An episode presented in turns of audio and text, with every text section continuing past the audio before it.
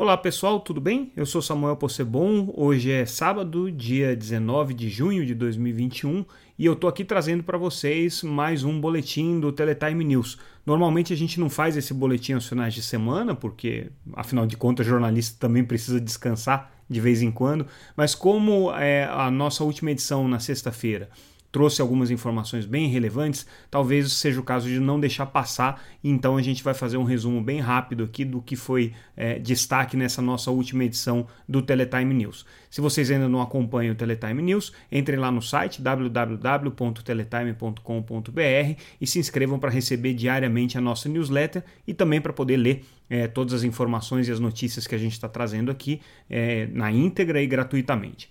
E a gente começa então chamando atenção para uma informação também exclusiva que a gente é, noticiou com relação ao trabalho que a Anatel está fazendo é, agora de regulamentação, de, de pós-regulamentação do Regulamento Geral de Qualidades, o RQual, e aí a Anatel está preparando um manual operacional que vai ser é, apresentado ao Conselho Diretor nas próximas duas semanas e esse manual operacional traz uma coisa muito importante, que são os critérios para a Anatel poder estabelecer o selo de qualidade de serviços de telecomunicações. A Anatel vai dar um selo para cada operadora, que vai variar de A até a categoria E, né? E então, para cada uma dessas categorias, é, a Anatel estabelece alguns critérios que precisam ser obedecidos pelas operadoras. Na verdade, o selo combina seis critérios que a Anatel está estabelecendo, seis indicadores, mais a pesquisa de satisfação que é feita periodicamente pela agência junto aos usuários de telecomunicações, mais os índices de reclamação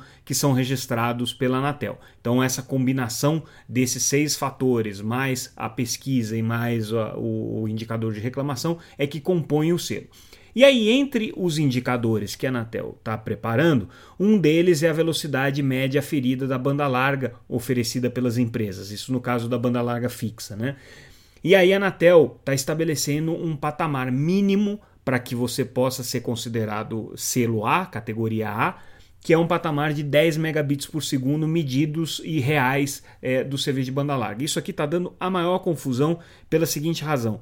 Os serviços legados, os serviços mais antigos, que são a DSL, né, que é, usa tecnologia de par trançado de cobre, mas também algumas tecnologias de banda larga é, por, por, por rádio e também algumas tecnologias de banda larga é, que utilizam 4G fixo, não chegam nesse patamar de 10 megabits por segundo, sequer os serviços são oferecidos nessa velocidade de 10 megabits por segundo. E aí as operadoras que têm essa infraestrutura legada se queixam que nunca vão conseguir chegar, pelo menos nesse é, indicador, à categoria A, porque simplesmente o serviço delas não chega a 10 megabits por segundo. O que a Anatel argumenta é que não faz sentido você hoje considerar como categoria A, como selo A, uma velocidade de internet inferior a isso. Então a discussão está justamente entre você considerar o que é o contrato da pessoa, então a operadora estaria atendendo adequadamente ao contrato da pessoa, ou o patamar que a Anatel está estabelecendo, e aí as operadoras vão ter que fazer um trabalho de investimento e de melhoria da qualidade dessas redes legadas para poder chegar nos 10 megabits por segundo. É um tema bem polêmico, a Anatel ainda não bateu o martelo nesse patamar de 10 megabits, pode ser que ele seja um pouco menos, pode ser que ele seja mais, inclusive, tem discussões internas na agência nesse sentido. Mas de qualquer maneira, esse é um tema aqui que está preocupando bastante as operadoras de telecomunicações e promete ser um tema bem quente nas discussões do conselho diretor quando esse assunto chegar no colegiado da agência para decisão, que deve acontecer, como eu disse, nas próximas duas semanas. Então, uma informação aqui exclusiva que a gente está trazendo os bastidores dessa, é, desse debate dentro da Anatel e que vale a pena a gente ficar de olho.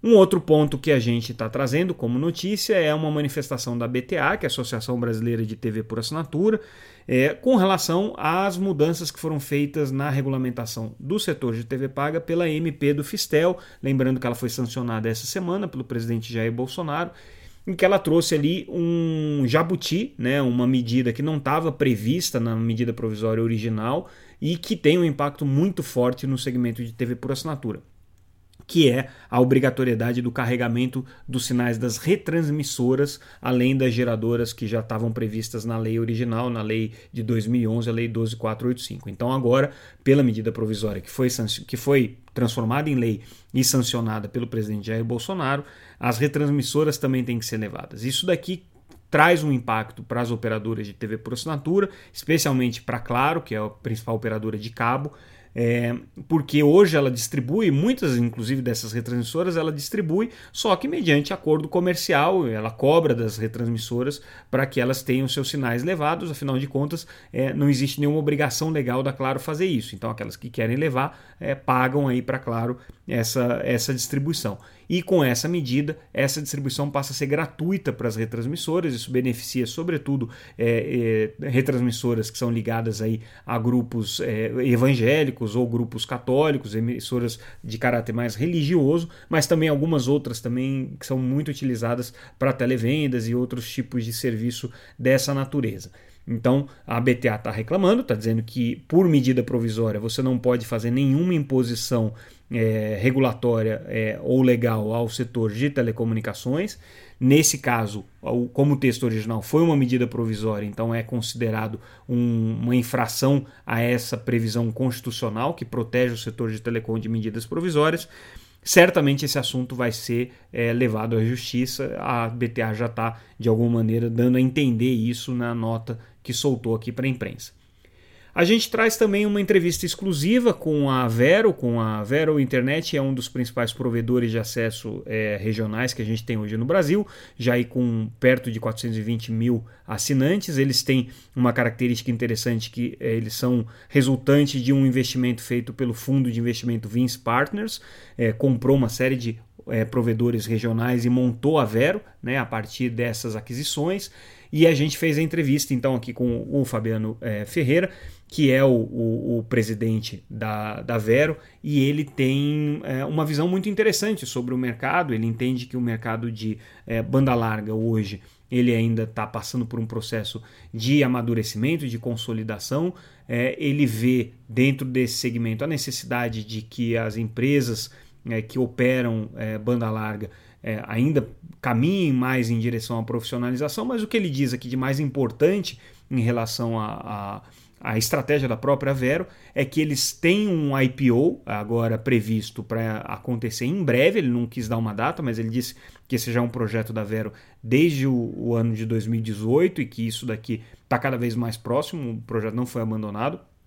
Continuam atrás de novas aquisições e tem também um, um, um projeto bem estruturado aí para o 5G. Ainda estão, obviamente, fazendo estudos, ainda não tem certeza se vão participar do leilão de 5G, mas o que ele nos coloca é justamente essa, esse desejo aí de fazer é, a, a, a montar a estratégia da empresa para participar do leilão de 5G.